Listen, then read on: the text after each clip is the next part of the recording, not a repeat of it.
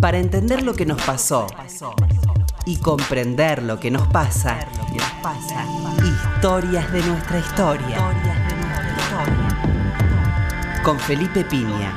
Historias de nuestra historia. Aquí, con Felipe. En la radio de todos.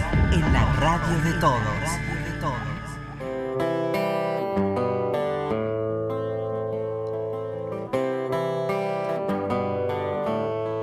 Hola, buenas noches, ¿cómo le va? Acá estamos nuevamente en Historia de Nuestra Historia. ¿Qué tal, Roberto? Hola, Felipe, buenas noches. Bueno, como les recordábamos la semana pasada, y nos han confirmado que continuamos en el 2018 en la programación de Nacional, en el mismo horario. Volveremos en febrero. En enero van a poder escuchar programas grabados de la temporada 2017 y renovamos con la nueva programación a partir del primer eh, sábado, eh, cero hora del sábado de febrero. Hoy le queremos dedicar el programa a una persona extraordinaria, una persona muy querida por nosotros, un gran este, compositor, dramaturgo, bueno, muchas cosas, poeta, ¿no? Porque a veces a los tangueros no se los reconoce como poetas, ¿no? Claro. Hay una poesía ahí muy importante. Estamos hablando de nada más y nada menos que don Enrique Santos Discépolo, que moría un día como hoy del año 1951 en brazos de su queridísimo amigo Osvaldo Miranda. Vamos a comenzar entonces este homenaje a la memoria del querido DJ Polín.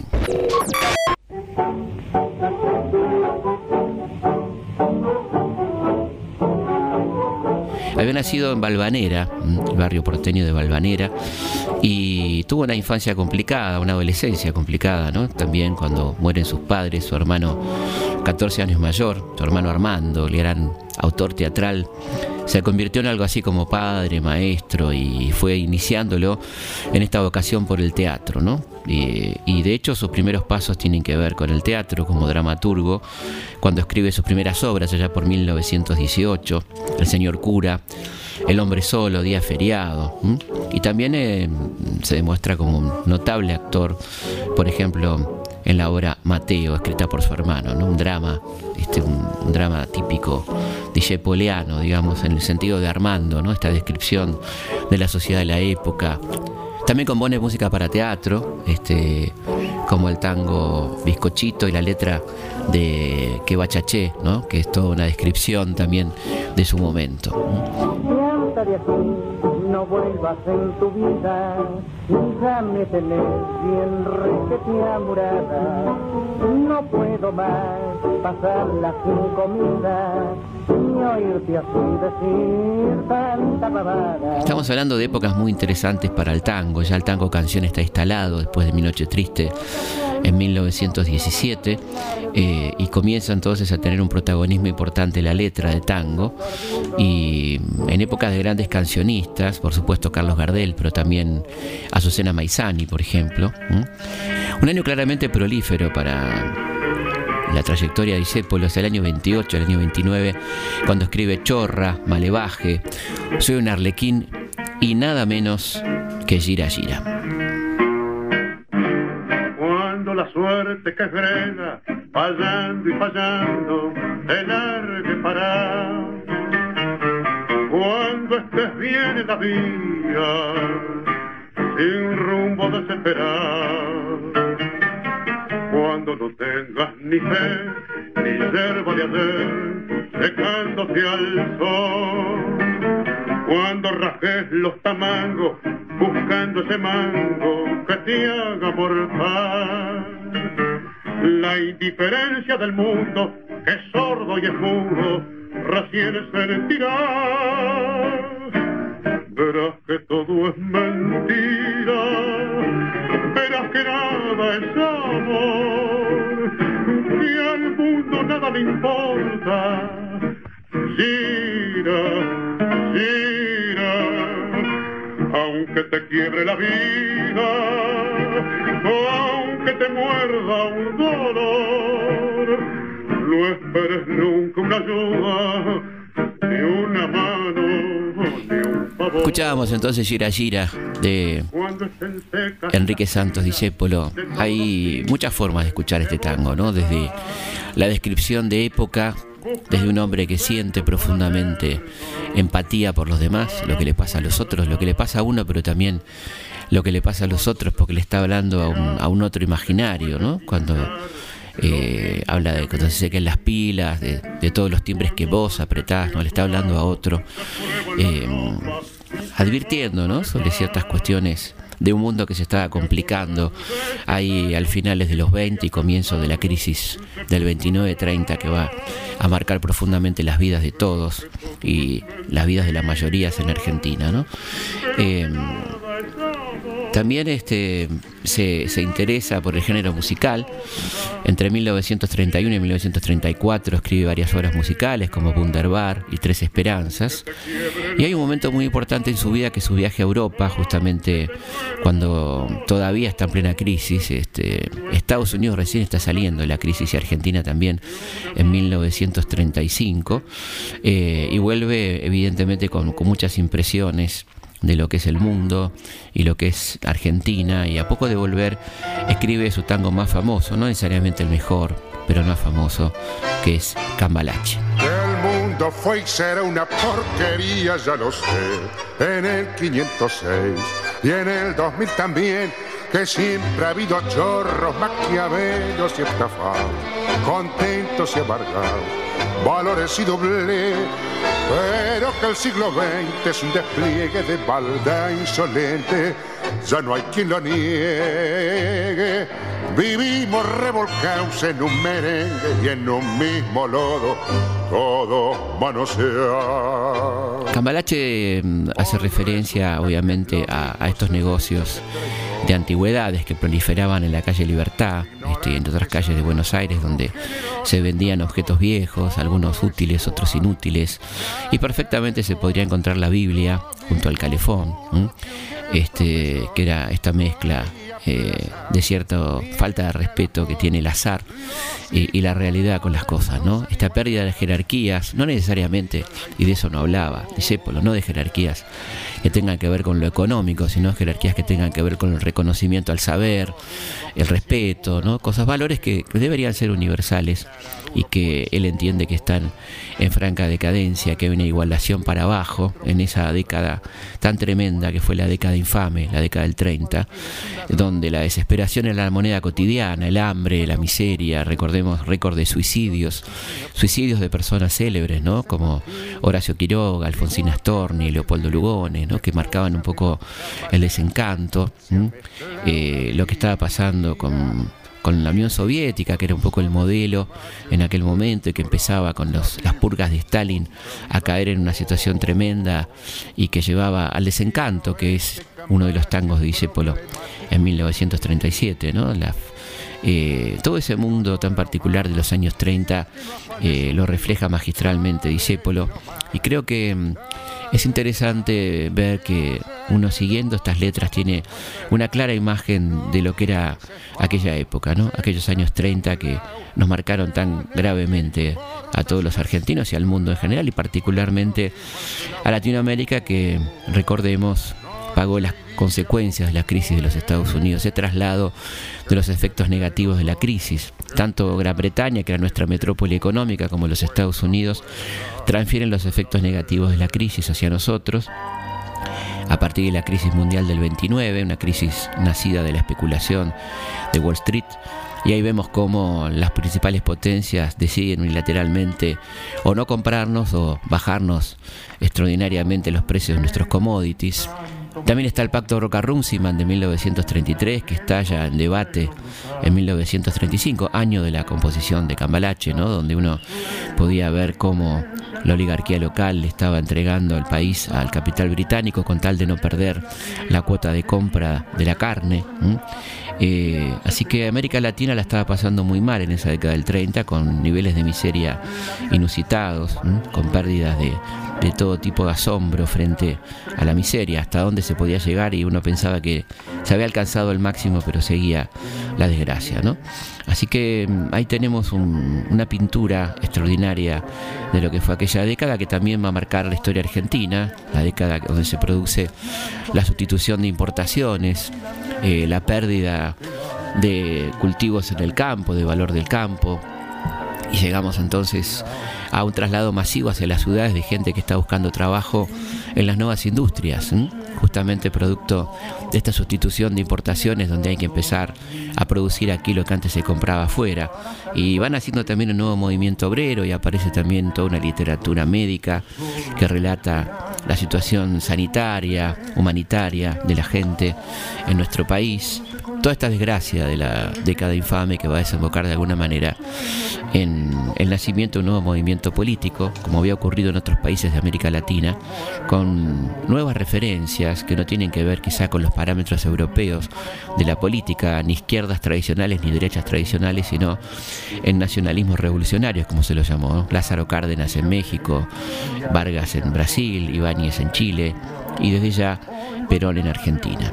Eh, en torno a este nuevo movimiento militar que viene a terminar con el fraude y que trae a una camada de oficiales eh, que es el GO, Grupo de Oficiales Unidos, Grupo de Obra de Unificación.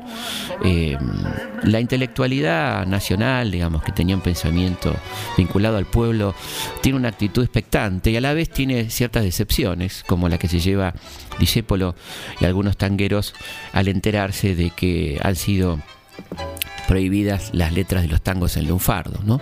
Este primer desencanto que va a ser expresado por Jaureche tan magistralmente cuando decía que este gobierno estaba rodeado por algunos hispanistas fanáticos, algunos eh, falangistas ¿eh? que querían la, pureza del idioma, lo cual era imposible en un país con, y una ciudad como Buenos Aires tan impregnada de tango y de lunfardo, ¿no? Entonces pretender quitarle el lunfardo a los tangos era desnaturalizarlos y en este sentido eh, tanto Homero Mansi como el propio Discepolo expresaron su protesta hasta que finalmente lograron que Perón, ya asumido ya como presidente constitucional, anulara este absurdo decreto que prohibía el uso del lunfardo en las letras de tango.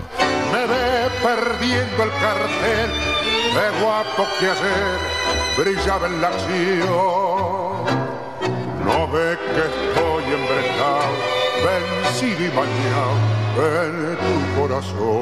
a partir de ese momento uno nota una clara este, aceptación de parte de Discépolo del pensamiento peronista, un acercamiento a los valores del peronismo, que se van a traducir este, en, distintos, en distintas manifestaciones de apoyo. Quizá la más notable tenga que ver con un momento puntual de su vida, que es a partir de 1951, un año muy particular para Discépolo, que es el estreno de su película Lincha, quizá la película más recordada, donde protagoniza a este nuevo personaje ya de un fútbol totalmente popular, un fútbol que ha ganado popularidad absoluta, un hincha fanático que se expresa de esta manera en torno a qué significa la camiseta y qué significa pertenecer a un club, la identidad futbolística que tenía el hincha. Soy el socio número 17. ¿Qué pasa? ¿Qué escándalo es este? Este tipo quiere entrar a la reunión. Y claro que voy a entrar. Ustedes están hundiendo al club y yo vengo a salvarlo. Yo soy un socio, estoy en mi derecho. Este es mi carnet. Échelo a la calle, que no moleste. A mí me van a echar. ¿Y qué clase de club democrático es este? A mí no me saca nadie ¿Qué quiere este energúmeno? Quiero que lo pongan a Suárez en el cuadro de primera en el lugar de Varela. Es una maravilla que ustedes ni siquiera conocen y lo tienen tirado como un perro en la cuarta. Y eso porque ustedes no saben nada de fútbol. Boliqueo. ¿Cómo dice? Mida sus palabras. No mido nada. Voy a hablar metros, kilómetros de palabras. Porque si ustedes los dirigentes no ven nada, nosotros los hinchas lo vemos todo. Varela no camina y Suárez será la sensación de mañana. Ustedes tienen que probarlo. Suárez. Bien, el director técnico tiene la palabra. Yo creo que perdido por perdido. Varela no anda, reserva no tenemos. Mejor que se vaya a dormir, amigo. ¿Dormir yo? Cuando el cuadro va al descenso. Pero usted no me conoce. Yo no duermo hasta la final del campeonato. Entonces me van a escuchar, porque Suárez tiene que jugar el domingo. Las dos comisiones son las que resuelven. ¿Y el hincha qué? No resuelve nada. ¿Qué sería de un club sin el hincha? Una bolsa vacía. El hincha es el alma de los colores. Es el que no se ve, el que se da todo sin esperar nada. Eso es el hincha. Eso soy yo. Ese año de 1951, año de la reelección de Perón, es cuando Enrique Santo Discépolo decide jugarse entero por el peronismo y eh, dedicarse a escribir los libretos y a protagonizar un programa de radio que sería muy célebre, titulado Mordisquito, Oíme Mordisquito, que hace referencia al que este, el que muerde la mano que le da de comer de alguna manera, ¿no? A, a un opositor acérrimo que no veía nada positivo en aquel gobierno, que se olvidaba de dónde venía, aquel permanentemente le recordaba, ¿no? Cómo habían sido las cosas. Y vamos a ir escuchando algunos audios en torno a, a este notable programa que protagonizaba Disépolo que tantos problemas le trajo, ¿no? Tanta incomprensión le trajo entre una, algunos de sus amigos, de sus enemigos, eh, este jugarse por una idea. Lo primero que vamos a escuchar eh, tiene que ver con justamente la, proximidad de las elecciones y qué va a pasar ¿no? en torno a la voluntad popular. Mordejito, ¿dónde está? Ah, Mordejito, mira, yo alguna vez te hablé de confusionismo, de los rumores, de la calumnia, de todo ese infame y misterioso río de noticias falsas que echan a rodar los resentidos.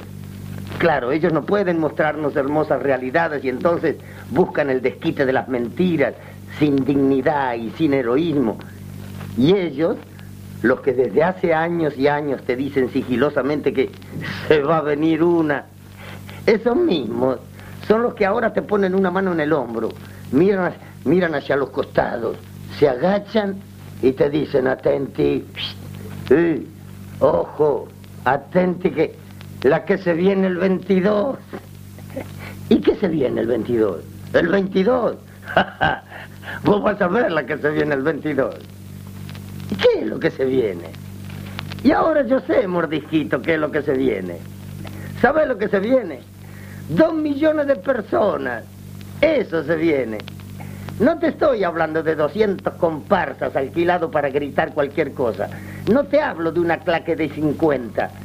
Te estoy hablando de, de dos millones de argentinos que vienen a defender un mundo de conquistas enormes, que han encontrado la felicidad en ese mundo y que no quieren perderlo. Dos millones que harán ruido, claro, no van a marchar por la calle con pasos de minué, sino gritando hasta dejarte sordo, alegres, contentos y satisfechos. ¿Y cómo no? Si es, si es el pueblo mismo. Dos millones que encenderán las fogatas de una fiesta bochinchera, todo calor y luz. Y los profesionales del chisme quieren oscurecer la maravilla de ese día sin límites, inventando un peligro que no existe, una angustia que no se prepara. Ojo, che, cuidado, compren víveres, no salgan a la calle, che, atenti, que no falte comida. Oh, vos me oís, che. ¿Pero de qué, pero de qué comida me hablas? Pero ¿por qué no salgan a la calle? Es la guerra. Y no, no es la guerra, mordisquito. Estás equivocado. No es la guerra, al contrario, es la paz de los trabajadores. Porque habrá gritos y canciones y banderas, pero es la paz. Y a mí me vas a contar que millones de hombres que vienen a defender un privilegio, un nombre y una idea es, es solo porque, porque sí. Escucha esta historia. Cuenta la leyenda que este programa nació como pienso y digo lo que pienso hasta que llegó un mensaje de un oyente llamado Mordisquito y a partir de ahí eh, dice pues lo cambia un poco el, el tono y comienza a hablar de a mí me la vas a contar y se refiere a este mordisquito que era, como decíamos antes, el contrera perfecto, ¿no? aquel que no, no podría reconocer ninguna virtud en aquel modelo peronista. Y entonces ese, ese tono tan coloquial que llevó adelante durante 37 noches en la radio El Mundo, una de las radios más escuchadas de la Argentina, eh, fue evidentemente muy importante ¿no? en cuanto a, a, quién lo decía y cómo lo decía. Y también era muy alto el nivel de exposición personal que implicaba para él, eh, lo que le va a traer consecuencias realmente muy tremendas que tienen que ver con el quite de saludo de algunos queridos amigos, la compra de la totalidad de las entradas de sus funciones de teatro para que no vaya nadie, la ruptura pública de sus discos, ¿eh? este, e incluso algunas eh, este, ingratitudes que provenían del mismo de algunos funcionarios del mismo gobierno peronista, como el impresentable Apold, ¿eh? aquel todopoderoso personaje que le, leía este, antes los libretos y esto lo incomodaba mucho, pero él seguía adelante porque distinguía entre esos personajes menores y lo que estaba en juego eh, con ese modelo que estaba cambiando la faz del país. ¿no? Otro fragmento de Mordisquito donde se refiere a qué significa darle la espalda al pueblo, ¿no? Convivir dándole la espalda al pueblo y qué implica esto. Y me la vas a contar. Y no, a mí no me la contás. Eh, dame la espalda si querés. Dale la espalda a toda esta fiesta que conmueve a muchos y no hiere a nadie.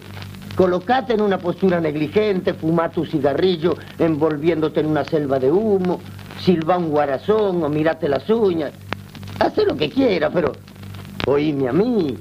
Y si no, a ellos, a los dos millones de la estupenda fecha. Y oílos no como si oya un rumor de esos que ahora están de moda, sino de una manera más leal y más argentina, porque el rumor es una agachada. Una agachada, y lo que ellos quieren decirte es una preciosa altivez. Sí, yo, yo no te lo niego, que los que están contentos cantan, gritan, castigan el parche de sus corazones fuertes y satisfechos y no avanzan bailando de punta, sino con un redoble de botines sonoros. Y esto es lo que va a pasar el 22. Pero nada más que esto, y todo esto, el pueblo de tu patria, el pueblo ayer explotado y hoy redimido que puede salir a la calle a gritar lealmente su amor y su pensamiento sin que lo muelan a palos. No, no, eso ya pasó. Eso es la pesadilla de antes y esto será el sueño de hoy y el de mañana. Por eso, por eso no le hagas caso al intrigante que fabrica una historia mezquina y que te dice, de peligro, las mujeres y los niños primero, la que se viene el 22. ¿Y qué se viene? Sonso. Ya te dije lo que se viene. No dos millones de rencorosos que salen a pelear, sino dos millones de trabajadores agradecidos que salen a proclamar su fervorosa adhesión y su reconocimiento. ¿Me comprendés, mordijito?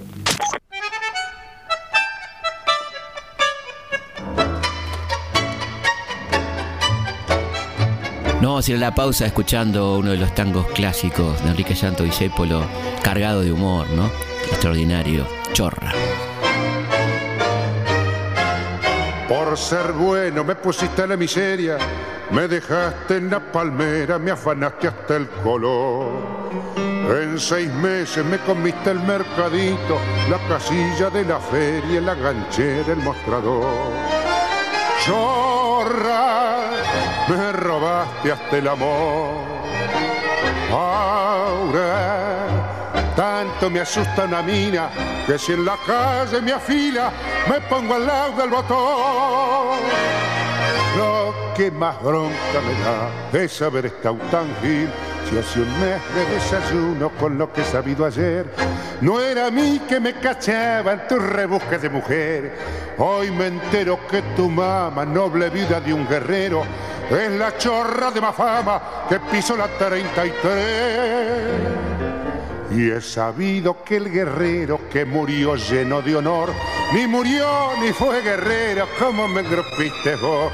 Está en cana prontuariado como agente de la camorra, profesor de cachiporra, malandrín y estafador.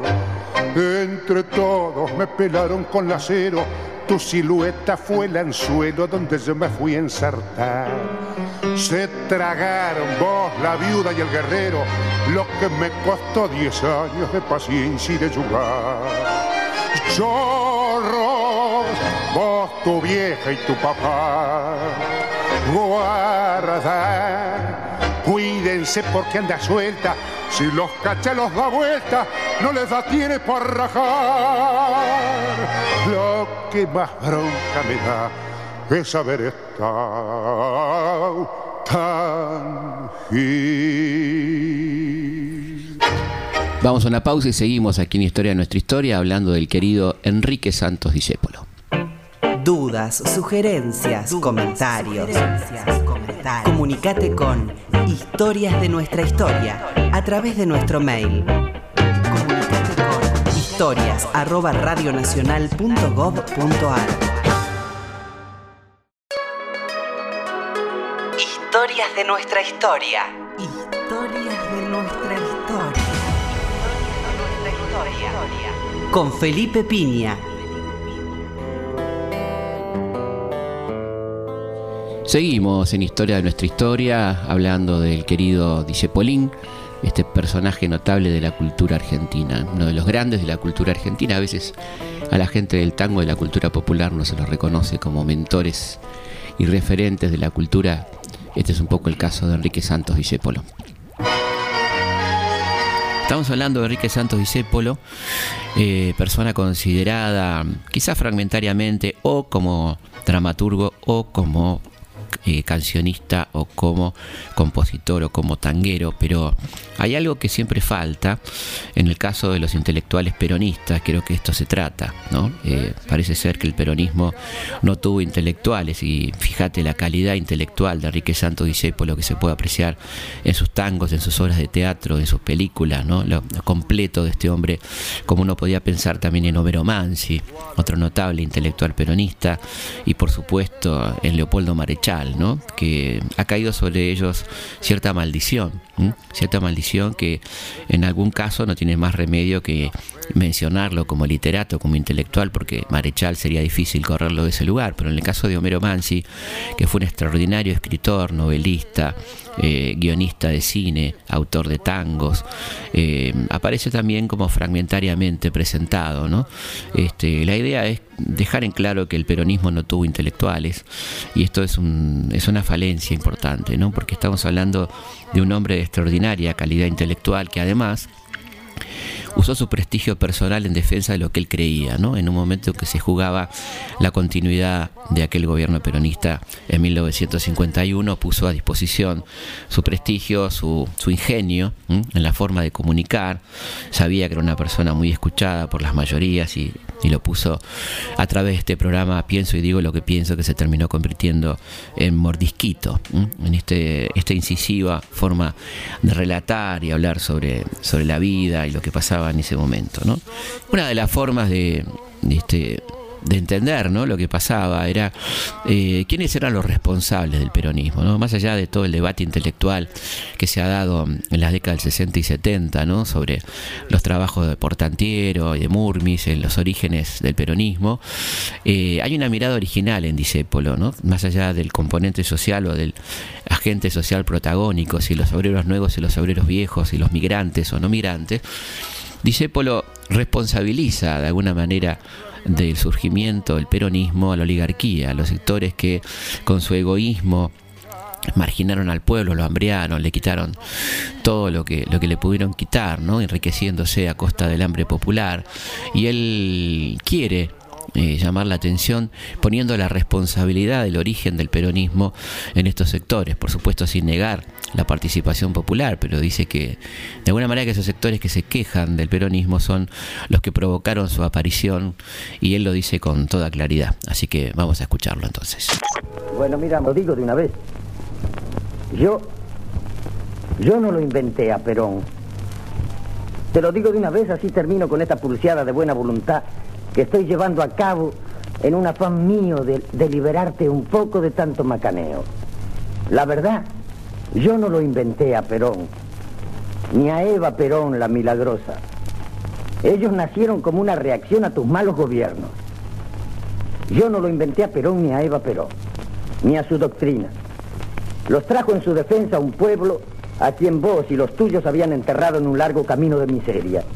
Nacieron de vos, por vos y para vos. Esa es la verdad. El año 1951 se conmovía al mundo por la condena a muerte de los esposos Rosenberg acusados de espionaje. Toda una campaña mundial para que se les conmute la pena fracasa. Iban a ser llevados eh, a la pena máxima en los Estados Unidos. Esto conmueve absolutamente al mundo.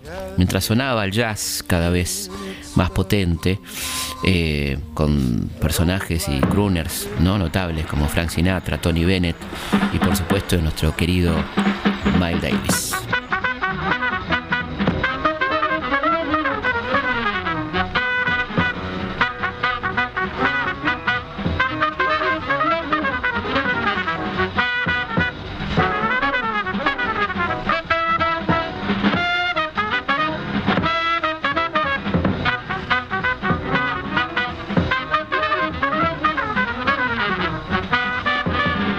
Boxeo estaba en su apogeo, quizá, según muchos, uno de los boxeadores más notables de la historia, Sugar Ray Robinson, que derrotaba a Jack LaMotta, ¿te acordás? El personaje encarnado por Robert De Niro en Toro Salvaje, esa película notable, ¿no? La Mota.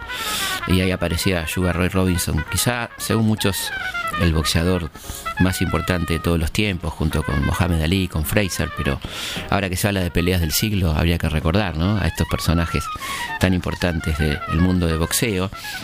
Aparecía el primer libro de Marshall McLuhan, La novia mecánica, un libro que empezaría a cambiar el mundo de las comunicaciones, la semiótica, la forma de leer los medios. ¿eh? Había una forma ya de empezar a leer los medios.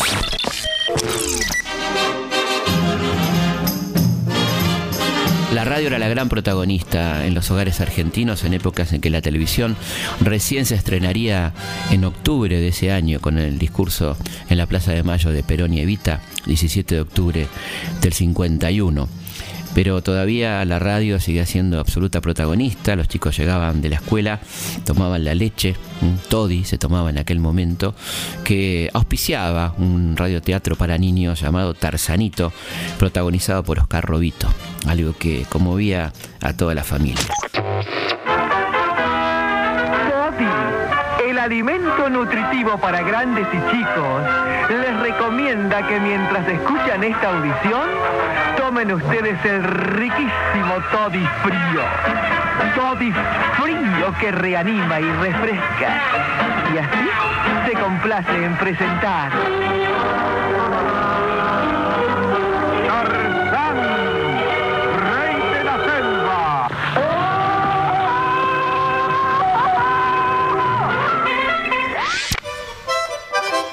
Y se estrenaba una película potente, y con una extraordinaria actriz argentina, la llamada Ana Mañani, argentina, nada más y nada menos que Tita Merelo en Los Isleros, un, drama potente del cine argentino que quedará para el recuerdo para siempre. Teníamos al mono Gatica en acción, dedicándole los triunfos al general y a Evita. Ese era un poco el mundo, con goleadores como Mario Boyé, por ejemplo. ¿eh? Esa era la Argentina de 1951 en la que sonaba también muy fuertemente Mordisquito. Nos recordaba ciertas cosas, ciertos logros, como por ejemplo el voto femenino, ¿no? Este, este logro de, una larga lucha de las socialistas, de las sufragistas que arrancó a fines del siglo XIX, comienzo del siglo XX, con Julieta Lanteri, con Alicia Moró, luego Moró de Justo, eh, y tantas luchadoras que presentaron proyectos, los diputados socialistas, Bravo, Palacios, que presentaron innumerables proyectos de voto femenino que fueron desoídos durante muchísimos años hasta que en 1947, gracias al impulso de Vita, se logra aprobar esta ley que se aplicará a nivel nacional por primera vez justamente en estas elecciones para la cual Disépolo estaba haciendo campaña de alguna manera. Vamos a escuchar a Disépolín hablando sobre la mujer y los derechos cívicos. Pienso y digo lo que pienso. Todas las noches de lunes a viernes, Dicepolín conversa con sus muchos amigos de todo el país sobre temas de verdadero interés como él solo sabe hacerlo. Escuchemos nuevamente a Enrique Santos Disépolo. Sí, bueno, pero ¿y por qué no? No, no, no, sea honrado, mordisquito. Vos dirás que no, pero los hechos están diciendo que sí.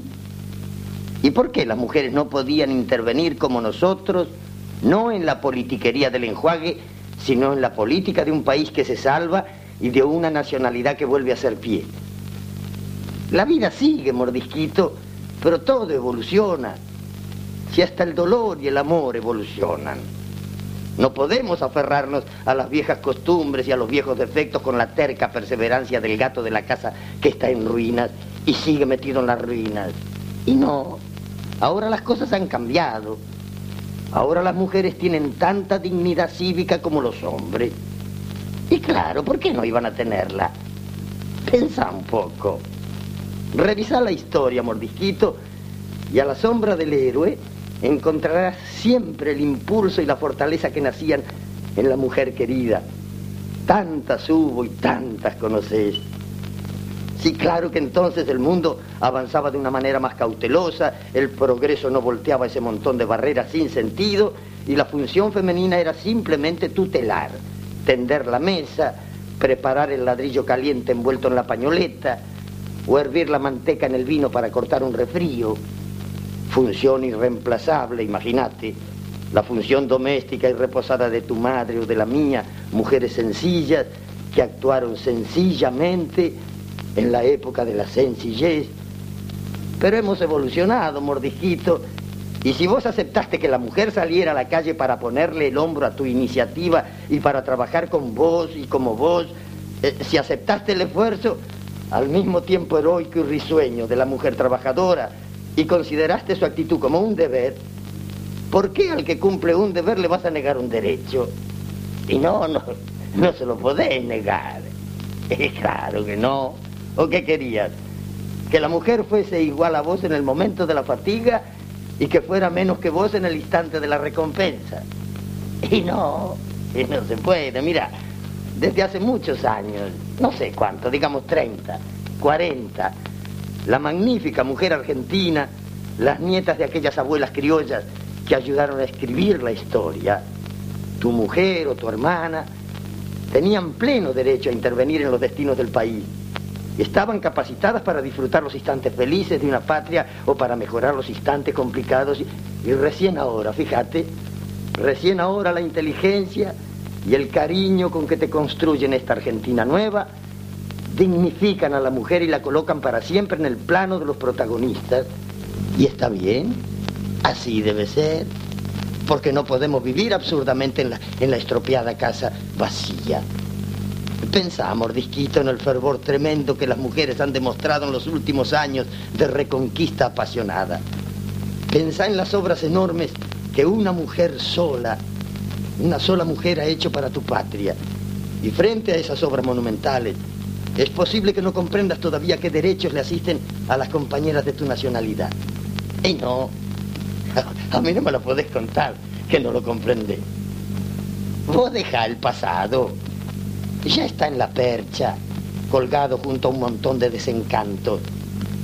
Pero pensá que si ahora la mujer y las mujeres se lanzan alegremente, lealmente a la función cívica, es porque hay una nueva fuerza que las empuja. Y vos no podés mantenerte al margen de estas verdades que te digo, y que te las digo porque me las enseñaron ellas con su ejemplo claro y valeroso. Vamos, mordisquito, deja el gato. Sí, deja, deja que el gato se pasee maullando sobre los escombros y entra valientemente en esta época llena de momentos flamantes, de justicia y de claridad. ¿O preferís el oscuro afecto de la casa en ruinas? Sé bueno, ¿no te parece muy literario eso? Vamos, no me digas que preferís ponerle las espaldas al techo que se te cae encima y así vencido, así inclinado, protestar contra el desfile de las mujeres victoriosas. Y no, ¿qué vas a preferir? A mí no me lo vas a contar. Hasta mañana, ¿sí? Hasta mañana. Y otro tema que que fue permanente, ¿no? un contraste permanente en esta incomprensión que tuvo la Argentina terrateniente frente a la Argentina industrial, lo que implicaba el campo y la ciudad, mientras que en otros modelos capitalistas exitosos, como por ejemplo los Estados Unidos, el campo era un perfecto complemento de la industria. Es más, el campo en Estados Unidos impulsó la industria, un campo mucho menos latifundista que el argentino, un campo que en su expansión hacia el oeste permitía como máximo las 30 hectáreas y por lo tanto esto exigía la tecnificación y esa tecnificación impulsaba la industria. Pero claro, en Argentina nada de eso ocurrió. Existió una campaña al desierto, la ocupación de enormes latifundios, ni siquiera la ocupación, la apropiación de grandes propietarios ausentistas. Y de esto nos habla justamente Discépolo en el siguiente fragmento de Mordisquito.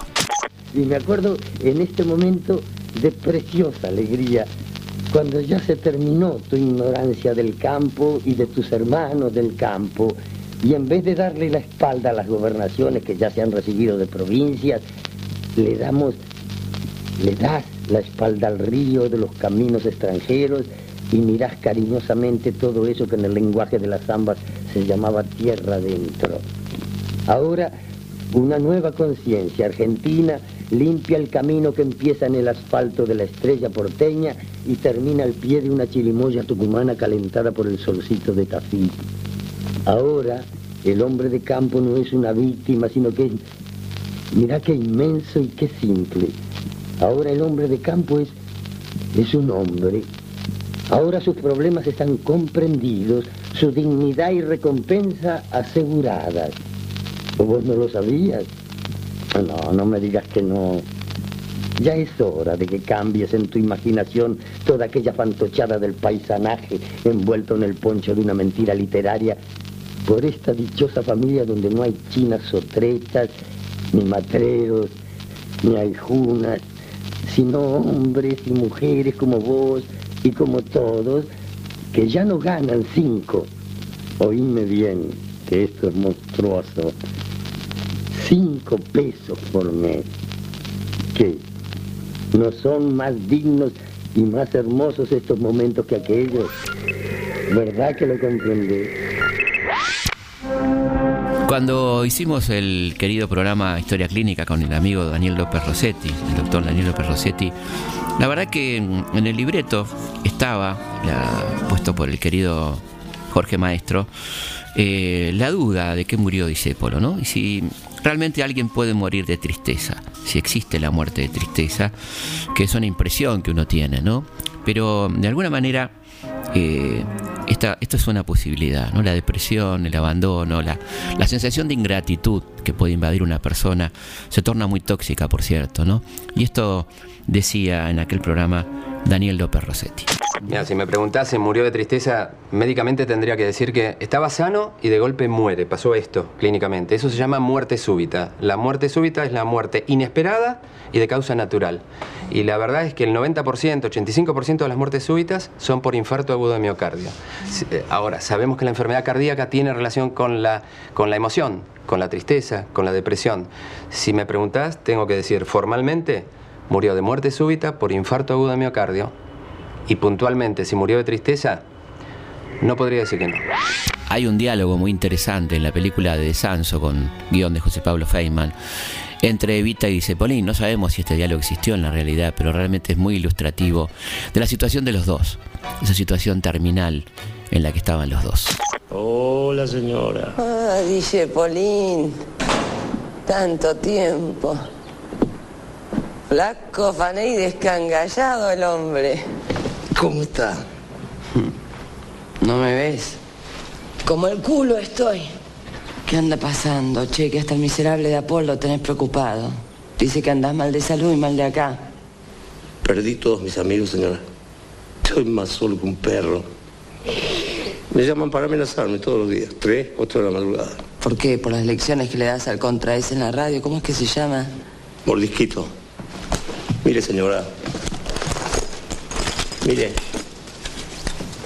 estos son mis tangos. Me los mandan así, con cartas injuriosas. ¿Y qué esperaba, Flores? Los atacaste, viejo. Y ellos son así, no perdonan. Y odiar saben odiar mejor que nadie, che. Pero hay algo en lo que sí tienen razón, señor. Yo tuve la radio y pude hablar, ellos no. A Paul no les dio un solo espacio. Usted lo dijo bien y clarito. A Paul es un miserable. Y yo me dejé llevar por él. Y sí, tenés razón. Apolo es un miserable. Pero la revolución no solamente se hace con ángeles como vos. La revolución también se hace con miserables. Mira, acá la cosa es muy simple, dice Polín. O hablan ellos o hablamos nosotros. Apolo es un canalla, tenés razón. Pero nadie mejor que él para impedir que hablen los contras. Él se lleva en el alma la pasión de silenciar a los demás. Entonces me equivoqué, señora. Yo creí que la democracia... No me pongas de mal humor. La democracia somos nosotros, los que estamos con el pueblo, y los demás son la antipatria, carajo. me dice Polín, no te voy a estar mintiendo ahora, viejo. Mírate un poco. Mírame a mí. Si los dos nos estamos muriendo, decime vos cuánto pesas. No lo sé. Pero últimamente las inyecciones me las están dando en el sol. Entérate entonces. Esta es una guerra, viejo. Esto es una guerra. Y una guerra no se gana con buenos modales. ¿Qué querés que les diga? Vengan, señores. Usen las radios, a ver. Digan las verdades de la oligarquía. No, carajo. Ustedes se callan. Por lo menos mientras yo los puedo impedir, ustedes se callan, no hablan más. ¿Vos qué pensás que van a hacer con nosotros si nos echan del gobierno? ¿Te crees que van a ser democráticos, educaditos, comprensivos? No, viejo, no. Nos van a perseguir, nos van a prohibir, nos van a torturar, nos van a fusilar. Ni el nombre nos van a dejar Arlequín. Anda y morite en paz que no te equivocaste. Las cosas son así, viejo. Algunos lo pueden tolerar y otros no. Pero las cosas no deberían ser así, señora. Déjate de joder. No me vengas con mariconada de poeta, ¿querés? Estamos llegando al final de este programa, espero que te haya gustado. Eh, la idea es acercarte a este personaje tan querido de otra faceta, no solamente de escuchar el tango cambalache, sino de pensar en otra dimensión a este gran intelectual argentino que fue Enrique Santos Discépolo. Nos vamos a despedir con otro fragmento del programa Historia Clínica, cuando Daniel López Rossetti analiza entre semántica y médicamente la letra de ese tango extraordinario que fue uno, con música del querido Mariano Mores. ¿eh? Vamos a escuchar este fragmento entonces. Uno es todavía más, es más que el yo. Cuando, cuando escribe es fantástico. Uno, es todo emoción. Uno, busca lleno de esperanzas el camino que los sueños prometieron a sus ansias. Sabe, es la primera vez que habla de conocimiento, sabe. Y sigue emoción, que la lucha es cruel y mucha, pero lucha y se desangra por la fe que lo empecina. Si lo pensás casi psicológicamente, pareciera un cambalache psíquico. Están las emociones positivas, negativas, el pensamiento, es la historia de nuestra humanidad. Y en esa historia, en ese cambalache, la emoción es lo más antiguo, lo atávico, está con nosotros desde, desde los albores de la humanidad. Bueno, estamos llegando al final de este programa dedicado mm, a la memoria de Dicepolín, nada más y nada menos que el querido Dicepolín, y queremos desearle una muy feliz Navidad a todos, que la pasen lindo, que la fiesta sea una linda excusa para juntarse en familia y pasarla bien, disfrutar.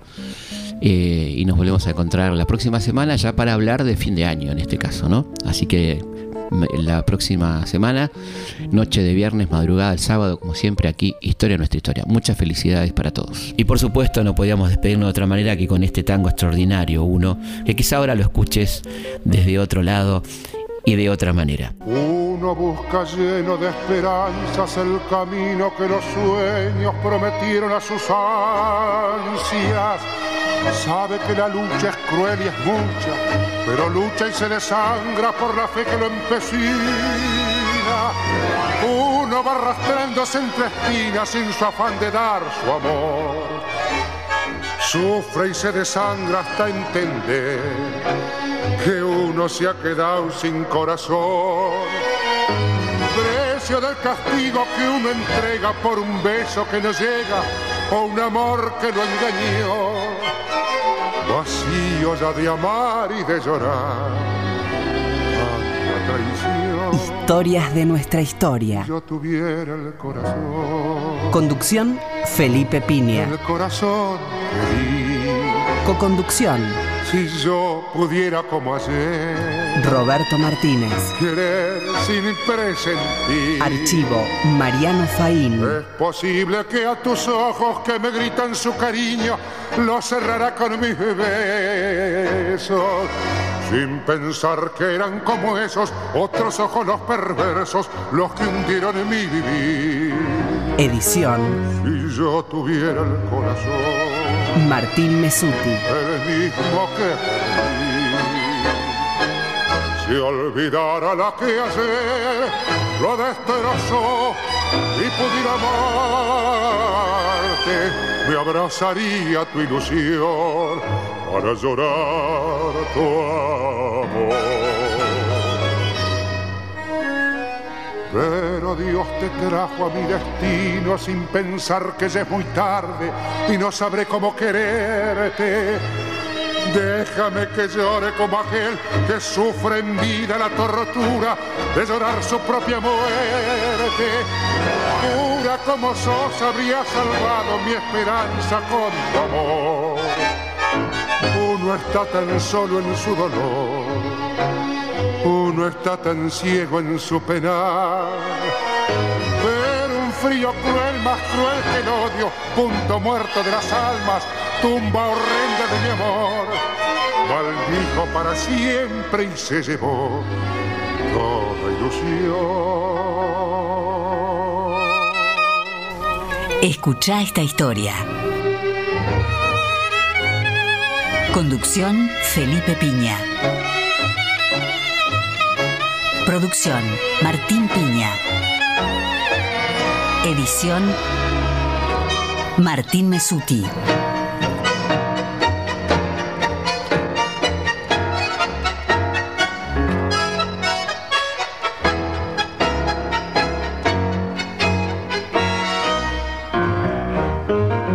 Yo tuviera el corazón, el mismo que perdí, olvidara la que ayer lo destrozó y pudiera amarte, me abrazaría tu ilusión para llorar tu